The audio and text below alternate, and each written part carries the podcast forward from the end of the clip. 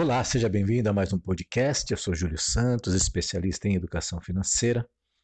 Estou aqui novamente para a gente conversar um pouco sobre assuntos sobre a vida financeira das pessoas, das famílias, das empresas. Hoje, exatamente, eu quero falar com os empresários.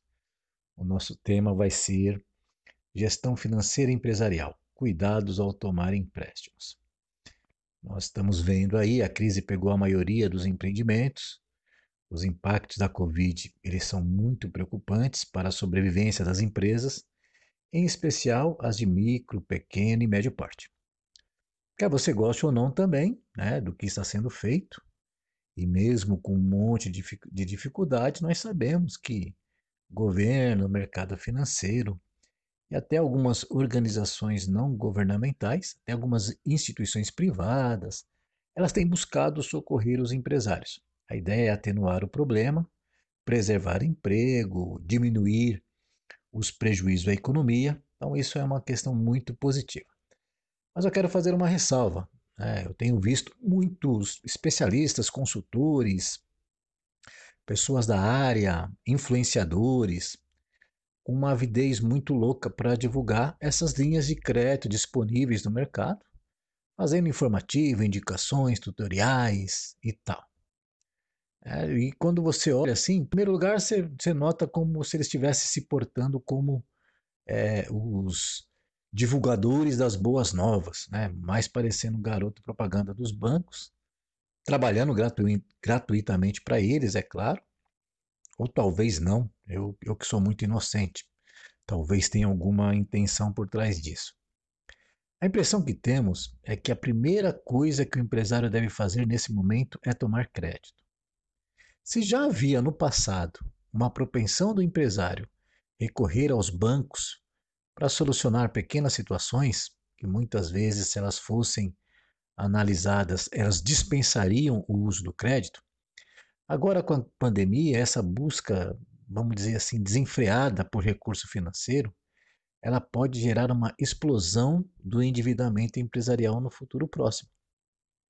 O uso do crédito para muitas empresas, nós sabemos que ele é um remédio amargo. Neste momento é impossível ser desprezado. Mas volto a dizer, a minha preocupação é a maneira como ele está sendo ministrado para o empresário. Assim como o medicamento, que para ser prescrito, ele precisa de um conhecimento detalhado do paciente, você precisaria saber quais as condições de saúde dele, a complexidade da doença, a gravidade. Isso vale também para obtenção de empréstimos. É, o gestor ele precisa ter um conhecimento prévio da sua real necessidade, precisa entender qual é a eficácia e validade daquele empréstimo e também administrar a sua capacidade de gestão. Porque, ok, pegou o empréstimo, e como é que você vai fazer a gestão para pagar e honrar esse compromisso? Isso é muito importante. É como você fazer uma cirurgia bariátrica para perder peso e depois não mudar o comportamento de alimentação, certo? Outra questão surpreendente que eu tenho visto é em relação ao posicionamento dos bancos. Eu não sei se você notou, a gente acaba olhando assim com um certo detalhe. É, os bancos também agora eles são os salvadores da pátria. Os, os gerentes das instituições financeiras eles são, na verdade, os garotos propaganda, são agora os protagonistas das, das vamos dizer, campanhas publicitárias. E aí aquela voz tranquila, aquele discurso emocionante, aludindo no momento da crise, né? Os bancos estão sendo colocados como aquela entidade mais generosa do mundo, compreensiva demais, totalmente aberta ao diálogo. E aí o, o gerente do banco fala assim: não, nós estamos com você tudo vai passar. É, e aquelas alusões, vamos abrir mão do nosso lucro para que você sobreviva, vamos fazer a nossa parte, podemos errar, mas vamos tentar um discurso extremamente envolvente. Tá?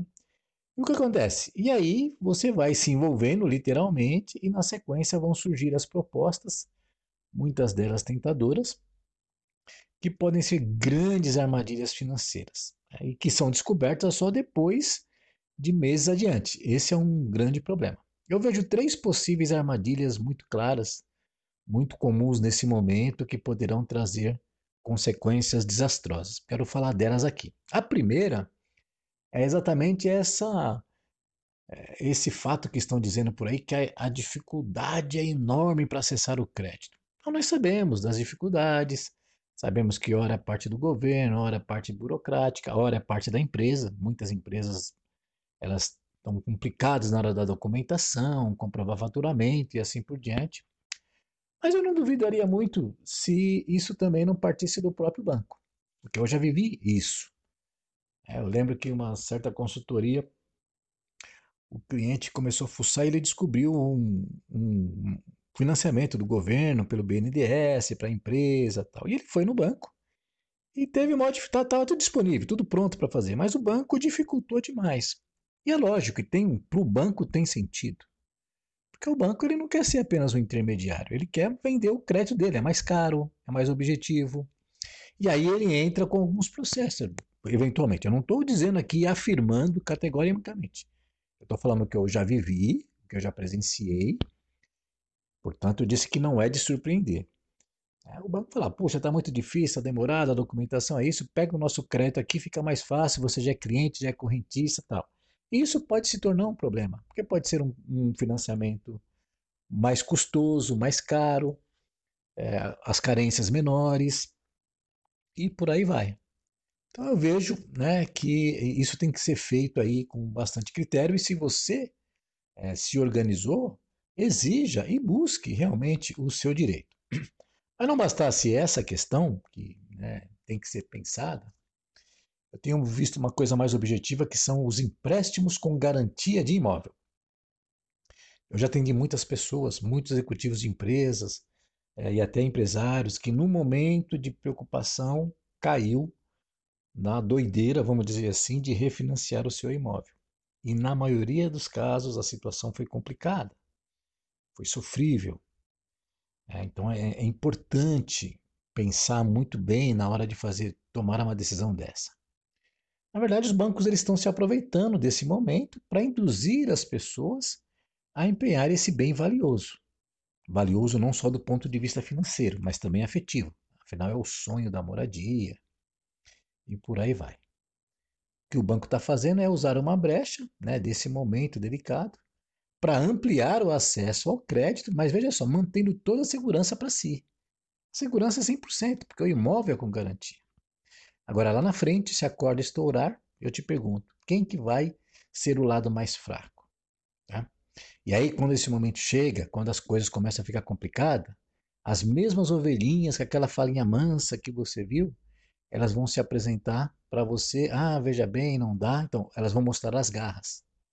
Aí mantém o empresário dependente da instituição financeira, vão dando juros e juros e empréstimo, empréstimo, aquela coisa bem a conta gotas para gerar aquela dependência quase que imperceptível. E aí é, o empresário ele fica totalmente preso. Eu não estou dizendo aqui que o banco não deva ter garantias. Isso também eu quero deixar bem claro. Agora, se você analisar é, o conjunto de ações que estão sendo propostas, tem algumas que são desproporcionais. Imagina, por exemplo, eu vi uma propaganda imóvel de garantia e você vai pagar 1% ao mês, ou seja, mais de 12% ao ano, para refinanciar o seu imóvel. Você já pagou um refinanciamento, já pagou quase dois ou três imóveis e agora você vai refinanciar. Então é muito delicado isso. Eu te pergunto, isso é um banco parceiro ou é oportunista? Tá? Eles estão se valendo, é claro, das emoções, a flor da pele, somadas aí à boa vontade e às preocupações e incertezas das pessoas. Eu sei que há muito empresário que está querendo proteger o emprego do funcionário, proteger o seu negócio, né, se manter na economia, quer dizer, existe muita boa intenção. Agora, o que eu quero dizer é se ele não olhar atentamente para o financeiro, ele pode cometer erros irreparáveis para a saúde financeira da empresa e para o seu próprio estar, isso acaba afetando também a sua qualidade de vida. Um outro problema, uma outra possível armadilha, são os empréstimos com carência. Porque tá, é maravilhoso, carência tal. Mas, um, modo a dizer, pegar tudo bem e depois se organizar. Porque Você pega uma carência de dois, três, seis meses e assim por diante. Uma, uma, algo importante que eu queria salientar é que isso sempre já existiu. É, não é que os bancos e o governo estão colocando agora. Isso sempre existiu. Né? Eles não ofereciam anteriormente porque não interessa. Eles querem realmente deixar o, o, o empresário ali sempre na corda bamba, para sempre voltar. Tá? Eu já atendi clientes, por exemplo, que conseguiu uma carência de 12 meses para pegar um empréstimo. Nós fizemos todo um levantamento, todo um planejamento, toda uma organização, um processo de relacionamento com o banco muito delicado, que a gente teve que ter muita estratégia para mostrar para eles que nós estávamos perfeitamente seguros do que ia ser feito, e aí deu tudo certo. Agora, nesse momento, a carência é uma necessidade. Ninguém está com dinheiro disponíveis. Mas os bancos eles estão como, colocando como se a iniciativa deles. É, a nossa generosidade, então, fique dois meses sem pagar juros, três, mas lá na frente você vai pagar. Não é que ele está cancelando esses juros, ele vai jogar lá para frente. Tá? Isso ninguém fala. Né? Você vê, eles omitem algumas informações e muita gente acredita que não, o banco esse mês não cobrou juros e morreu por aí. Não é assim. Tá? Aconteceu, os bancos eles perceberam que se não é, enfatizassem essa questão da carência, eles também sofreriam muito. Né? Deve estar sofrendo não tanto, porque eles lidam com dinheiro e está sendo necessário no mercado, mas volto a dizer, eles fazem com a máxima segurança possível. O grande problema, eu digo, está na tradição do empresário em ter pouco ou nenhum controle financeiro, ou nenhum conhecimento das finanças da empresa. Né? Então, o empresário fica focado em faturar, faturar, vender, vender, gerar, gerar, gerar negócio. Mas é, é importantíssimo você dominar o financeiro. Você não precisa ser um especialista em finanças, mas tem que dominar. Então, colocar a obtenção de crédito como uma ação imediata e necessária é bastante arriscado. Ok, vai precisar de crédito, mas eu vou falar aqui como eu trabalharia essa questão. Antes de correr ao banco, né, um desesperado, e esses, como eu disse, esses especialistas, não, vamos lá agora, é hora, não sei o que, faz isso, faz aquilo, banco A, banco C. Né?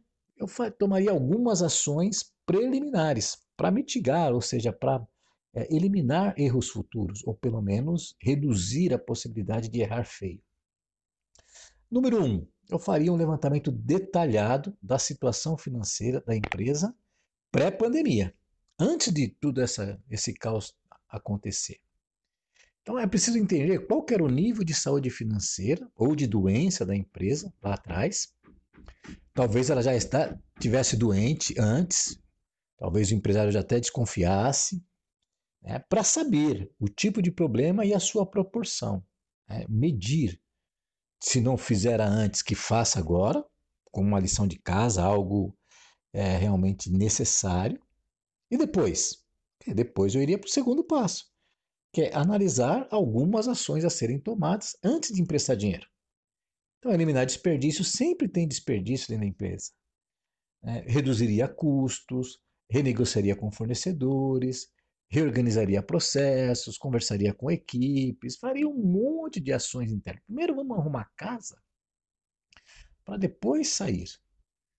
Né? É, algumas coisas as empresas já estão fazendo por necessidade, mas é importante que não seja feito só porque é necessário. Seja feito porque deve ser um processo cultural da empresa de ter as finanças no controle. Terceiro ponto, consideraria o uso de recurso próprio para atenuar a necessidade de crédito. Então, com um bom planejamento, olha lá, tinha uma reserva financeira pessoal, a própria empresa tinha algum investimento lá, é um automóvel para vender, alguma coisa. Quer dizer, é possível, muitas vezes o empresário tem outras fontes né, de recurso que ele pode colocar é, para, pelo menos, reduzir essa necessidade de crédito nesse momento está todo mundo sendo profundamente influenciado pela mídia né, e até por pessoas que querem nosso bem. Né. As pessoas estão, oh, e aí, fulano, oh, tem um crédito aqui, tem isso, aquilo. Tá? Mas faria exatamente essa questão. Depois você recupera lá na frente. Número 4. Eu definiria com a maior precisão possível essa necessidade de crédito. Eu sei que é muito difícil fazer isso, mas calibrar a quantidade de crédito nem para muito mais, nem para muito menos, é essencial. Porque se for muito menos, ele vai precisar lá adiante. E aí vai gerar todo um retrabalho, todo um desgaste, e aí vai. Se ele pegar muito mais, também pode gerar um problema. Ele pode gastar, porque se sobrar dinheiro, ele gasta no lugar errado, ele não administra, ele se acomoda, porque ficou fácil. Tá bom? E por último, ok, pegou o crédito. Daria imediata ênfase na gestão financeira empresarial, com controle total nos próximos 12 meses, 24, 36 meses, para ver de um lado projetado e do outro lado realizado. Assegurar que a coisa dê certo. Como a gente falou anteriormente, tomar empréstimo dessa forma, sem uma boa análise, que eu tava falando, é, é como você comprar um remédio na farmácia sem prescrição médica. O risco de você ter problemas é alto. Uma receita prescrita é fruto de um diagnóstico do médico. Ele identifica o problema, ele te conhece, ele vê a gravidade, da doença, ver o seu momento, ele vai olhar o tipo de medicamento mais adequado para a situação, você percebe? Assim acontece na administração do crédito para uma empresa. Então o empresário vai no banco e, e, pede a linha do crédito na base do achômetro. Não, vai dar certo, eu tenho um cálculo aqui, eu tenho de cabeça. Não é assim. Aí eu já vi essa novela, eu vi o enredo, vamos dizer assim, de uma tragédia anunciada nas empresas. Como é que funciona isso? Primeiro, o empresário fica desesperado. Ele vai perder na mão, vai perder na mão, e com vontade de manter sua empresa, que é importantíssimo?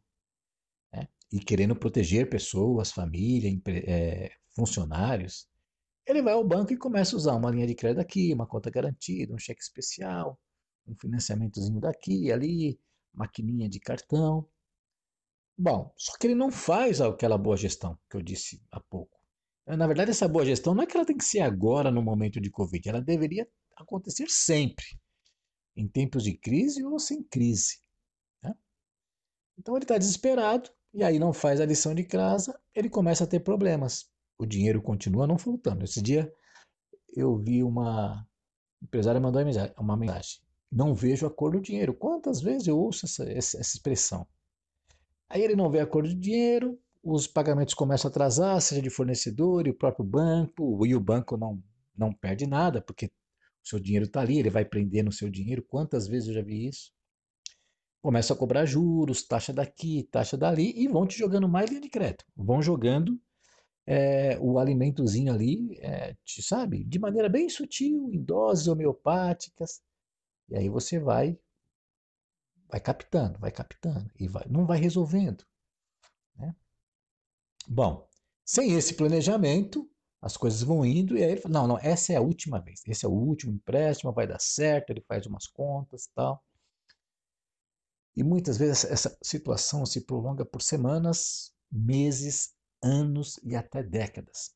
Eu tive empresas que eu atendi que pagava juros para banco durante 40 anos. Imagine só, empresa boa, empresários sérios, empresa com muita credibilidade, estabelecida, sólida, mas pagando juros para o banco durante 40 anos. E o banco prendendo eles, e eles ali. Então dá pena. Quer dizer, então, o banco ele vende dinheiro, então ele merece ter a sua remuneração. Tal.